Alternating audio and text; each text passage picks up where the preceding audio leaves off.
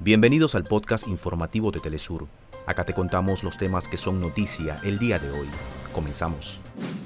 Huracán Idalia de categoría 1 se intensifica y mantiene su avance por el Caribe.